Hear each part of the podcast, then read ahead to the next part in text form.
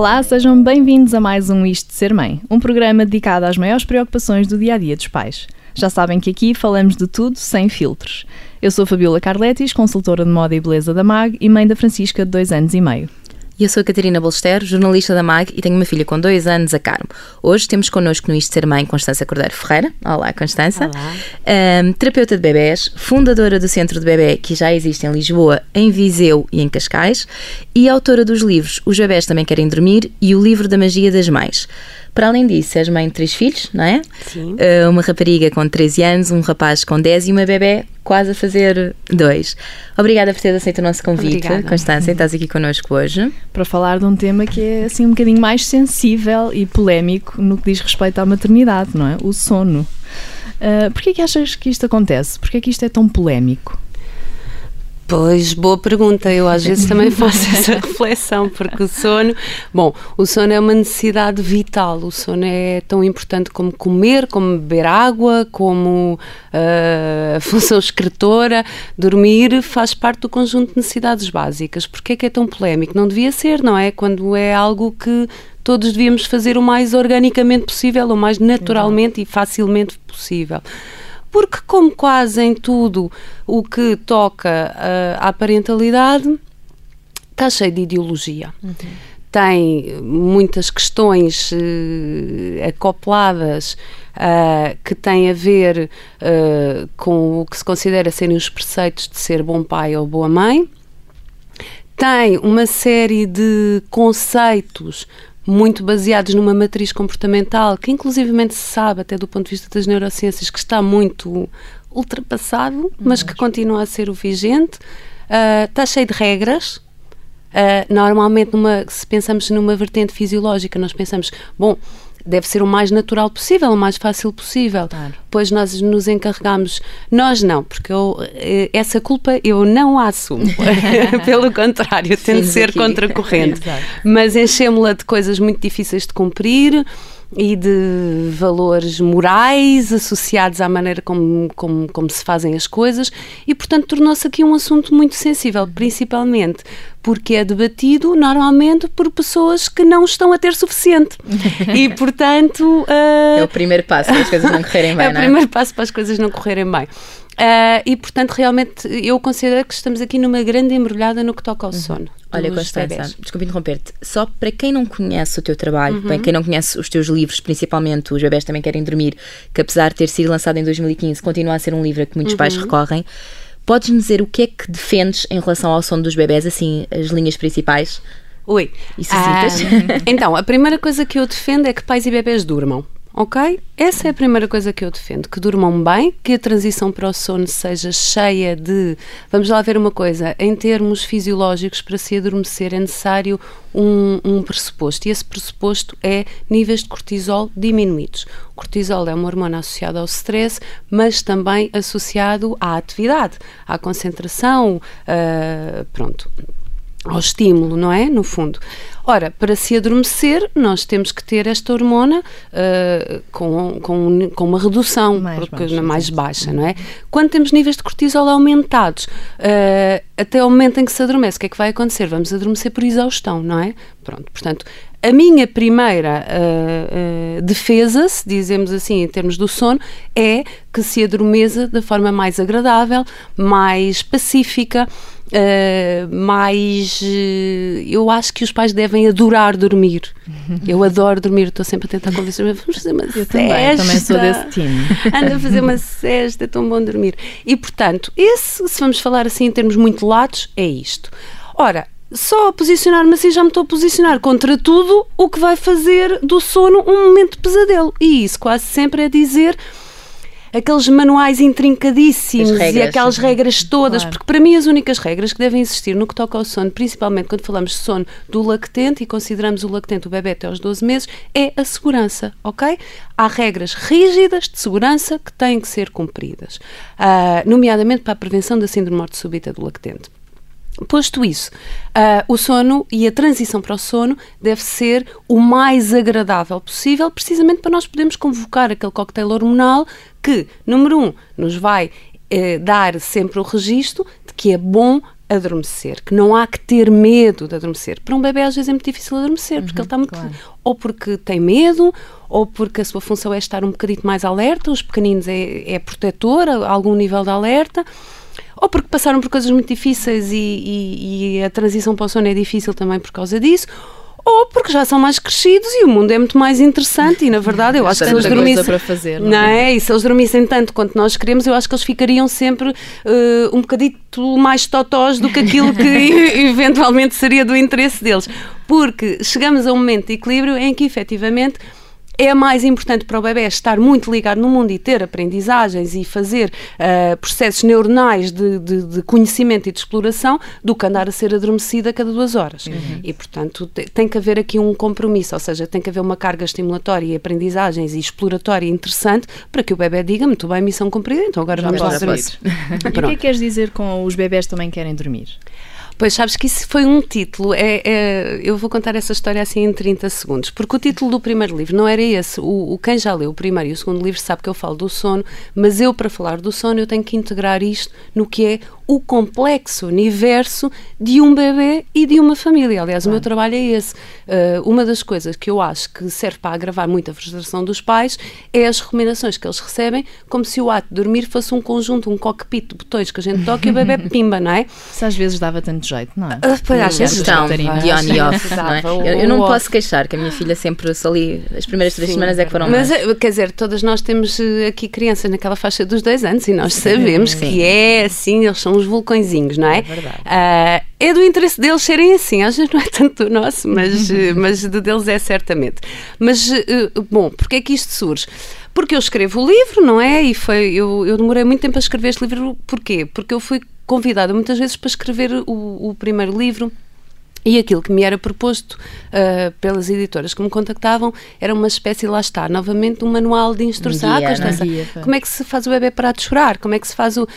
E, e Isso não é assim tão. não me motivava. Eu agradecia os convites, ficava a pensar neles um bocadinho e depois nunca me sentava a escrever efetivamente, porque e depois, entretanto, começa a abundar muita literatura de, de fazer as crianças dormir de determinada maneira e que se chorar temos que aguentar. E, e eu pensava assim: pronto, o mercado gosta disto e eu não tenho. Não quero vale dar para este Vou continuar, não, não vale a pena, eu continuo com os meus bebés. E depois encontro efetivamente a matéria-prima que me diz assim: escreve o que quiseres. Escreves o que quiseres, nem preciso de ver a meio, entregas o livro e a seguir eh, definimos. Pronto. E de facto assim foi. Eu escrevi sobre o quê? Eu escrevi sobre o bebê. O primeiro livro é sobre o, o nascimento do bebê, sobre o, o bebê humano e o que é a complexidade do bebê humano e o tipo de cuidados que um bebê humano está à espera de receber, não é? Que às vezes não é diferente daquilo que a gente pensa que, que vai dar. Ahm, e assim foi. Este livro tinha um título diferente. Mas acabaram por chegar a este, talvez por ser mais direto. Uh, não, e depois acabou por, uh, por ser lido o livro pela minha editora e ela disse: "Ah, é que a verdade é que assim, os bebés não estão cá para nos infernizar, não é? Eles também querem dormir. E eu pensei assim: bom. ahm, é verdade. E eu lembro-me de estar a conversar com um pediatra e dizer assim: Olha, o livro vai se chamar Os Bebés Também Querem Dormir. Mas esse livro, porquê que não haveriam de querer? E eu dizia assim: Pois, mas às vezes parece que os pais acham mesmo que eles, não, Eles não querem, e Estão a eles a querem. E então assim isso, que ficámos. Francisca, se eu deixasse, ela passava dias sem dormir, não é? Porque há tanta tá, coisa o interessante. mundo é interessante e a. Francisca Sim. é uma criança muito à frente. Neste Eu- caso dos bebés pequeninos, é, é- ajuda também um bocadinho, talvez, a compreender do que é que vamos falar, que é o bebê, a transição para o sono, compreendê-la que ela pode ser muito difícil para o nosso bebê, e por várias razões e todas elas diferentes, de acordo com cada bebê e de acordo com cada idade. Olha, Constança, por falarmos nisso, o que é que é um bebê que dorme mal? O que é que consideramos? É um bebê que dorme poucas horas? É um bebê que acorda muito? É um bebê que só dorme de dia? Há uma definição, digamos assim. Vocês estão a fazer perguntas muito complexas, mas como é que descomplica, descomplica. Vou tentar descomplicar. Então, eu vou começar por dizer aquilo que é uma espécie de um mantra para mim. Uh, eu dou atenção o que é um bebê que não dorme. Bom, o mais importante é que impacto é que a maneira como o bebê está a dormir está a ter uh, nos pais, Uhum. ok?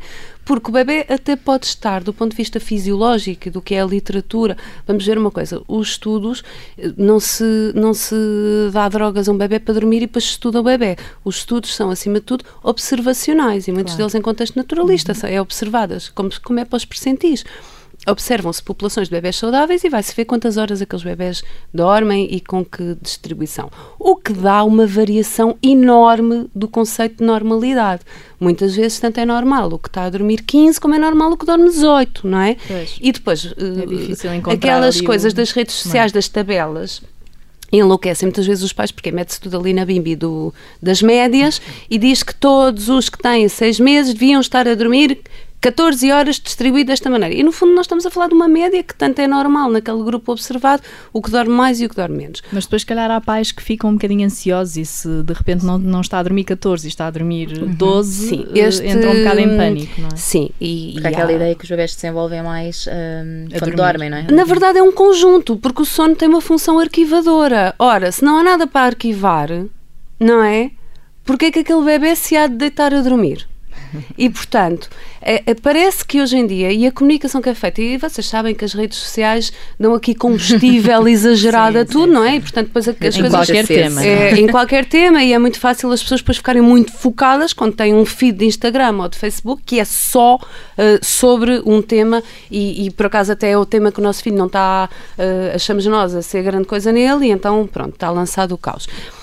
E, e é importante os pais saberem que hoje em dia, eh, antes não se falava sobre o sono e tudo era normal e dormes mal e aguenta-te, e hoje em dia é o contrário.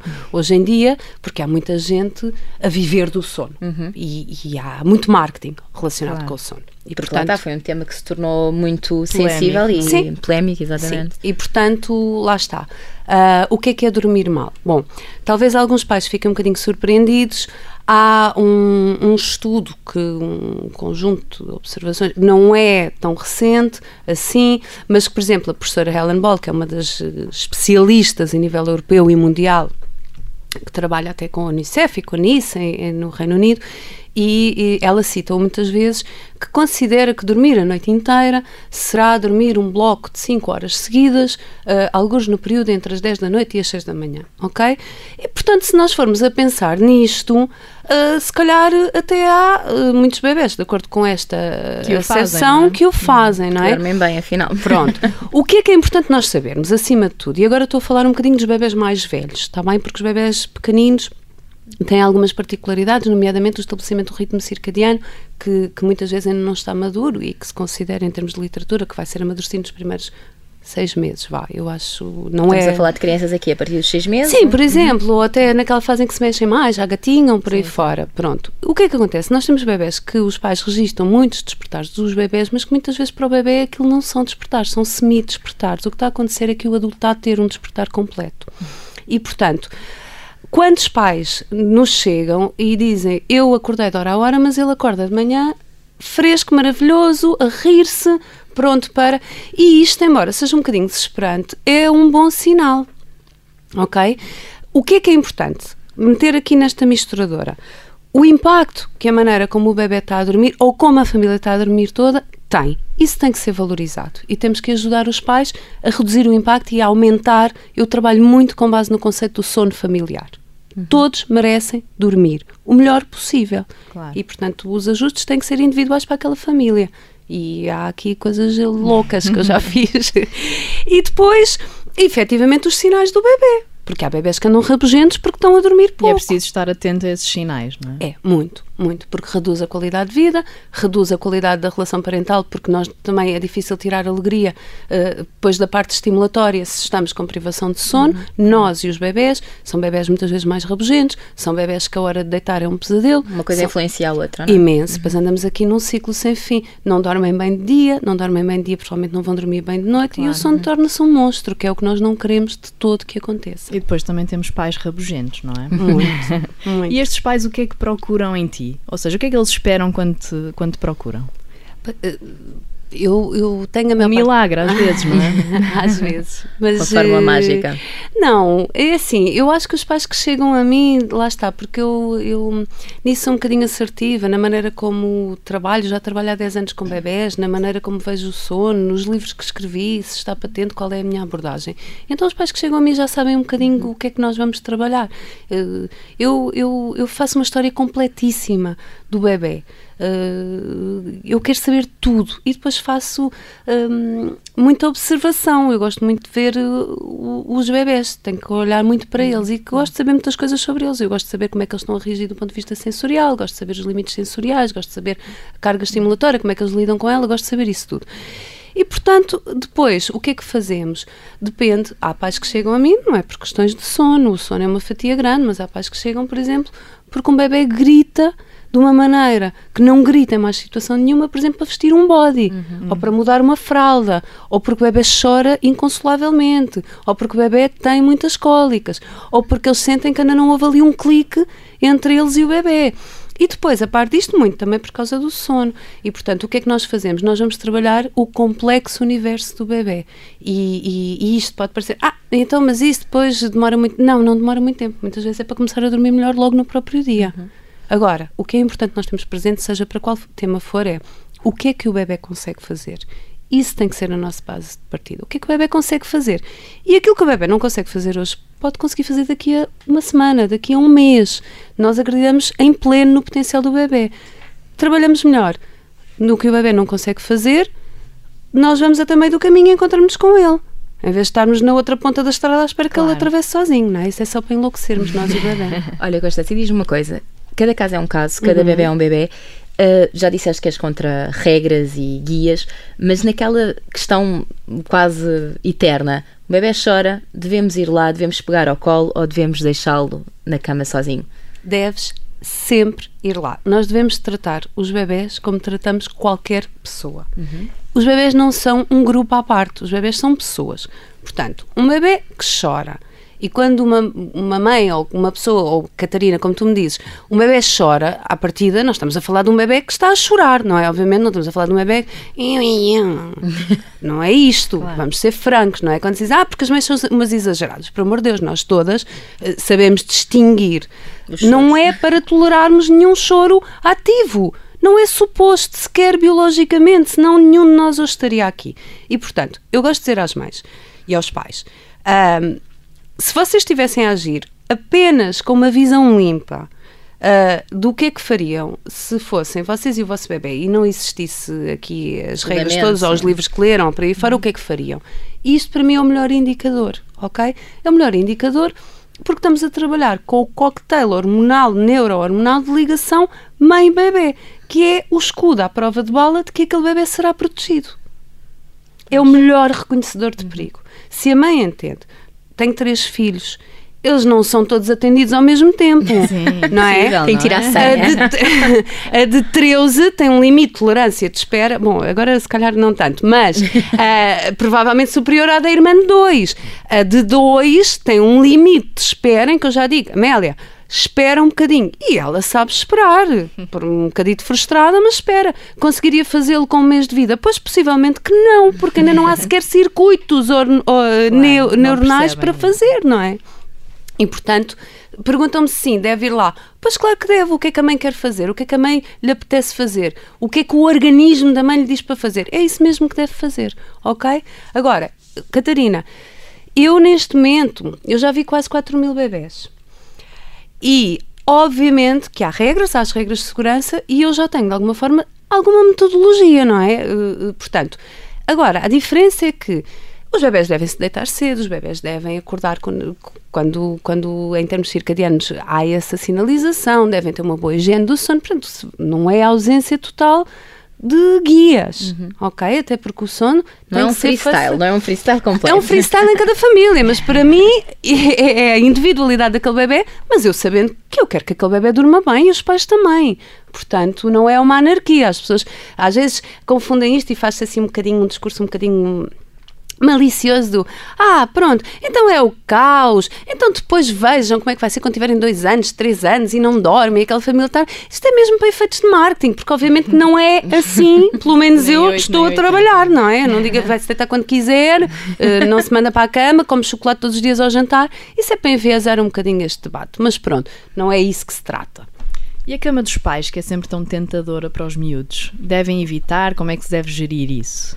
Isso é uma gestão familiar, ok? Uh, a cama dos pais, a mim, a única questão que eu tenho sobre ela é que quero que os pais saibam os critérios de segurança, ok? Há uh, alguma contraindicação em casos específicos? Por exemplo, não devemos partilhar a mesma superfície de sono com o bebê se a mãe fumou na gravidez ou se um dos adultos é fumador. A cama dos pais, à partida, não é um sítio seguro para um bebê, tem que ser tornado seguro, uhum. ok? Uh, e, e, essa informação, se estamos em algum momento da noite, o bebê está a vir para a cama dos pais, da noite ou do dia, a cama e o, o, pior, a pior coisa é a partilha de cama acidental. É que não é pensada. É aquela que está toda a gente em negação. Não, não, é no berço dele e depois às 5 da manhã não fica o no berço. Noite, não é? Pronto. E isso não pode ser. E se o bebê está a vir para a vossa cama, temos, tem, tem que se informar dos critérios Tem que se assumir as coisas, digamos assim. Exatamente. Assim. E preparar tudo. Eu já trabalhei com pais a pôr tudo no chão. Já desmontámos camas. Já, pronto. O que é que eu acho em relação ao resto? Depois não acho nada. Acho que o mais importante é dormirem. Acho que. Ah, mas depois vai lá ficar até aos 18 anos. Bom, eu tenho uma filha de 13 que gosta muito da sua, da sua independência. Não foi o caso, não é? Um, não é. Nós temos que pensar nisto como um acordo, não é? Está bom agora, está bom para todos, é que possibilita dormir, vai deixar de estar bom daqui a um mês. Mas nós temos condições para conversar com o nosso filho e nos organizarmos para começar a propor estratégias diferentes, tudo isto não é um alien que aterrou lá em casa e que agora, é, lá está, essa matriz comportamental que é o que fizemos hoje vai ficar para sempre. Não é verdade. Acomodem-se para dormir todos o melhor possível em segurança e em paz. Constança Cordeiro Ferreira, terapeuta de bebés e autora do livro Os Bebés Também Querem Dormir. Muito obrigada por ter obrigada. juntado a nós no Isto de Ser Mãe. Podem voltar a ouvir-nos em observador.pt ou em mag.pt. Eu e a Catarina estamos de volta no próximo sábado às 10h30 com um novo tema e um novo convidado. Até lá, queremos saber o que acharam da emissão desta semana com a Constança Cordeiro Ferreira. Comentem nas nossas redes sociais ou enviem-nos um e-mail para isto sermãe.observador.pt. Eu e a Fabíola voltamos para a semana, de preferência bem dormidas. É? Sim, gostava muito. à mesma hora. Um bom resto de fim de semana.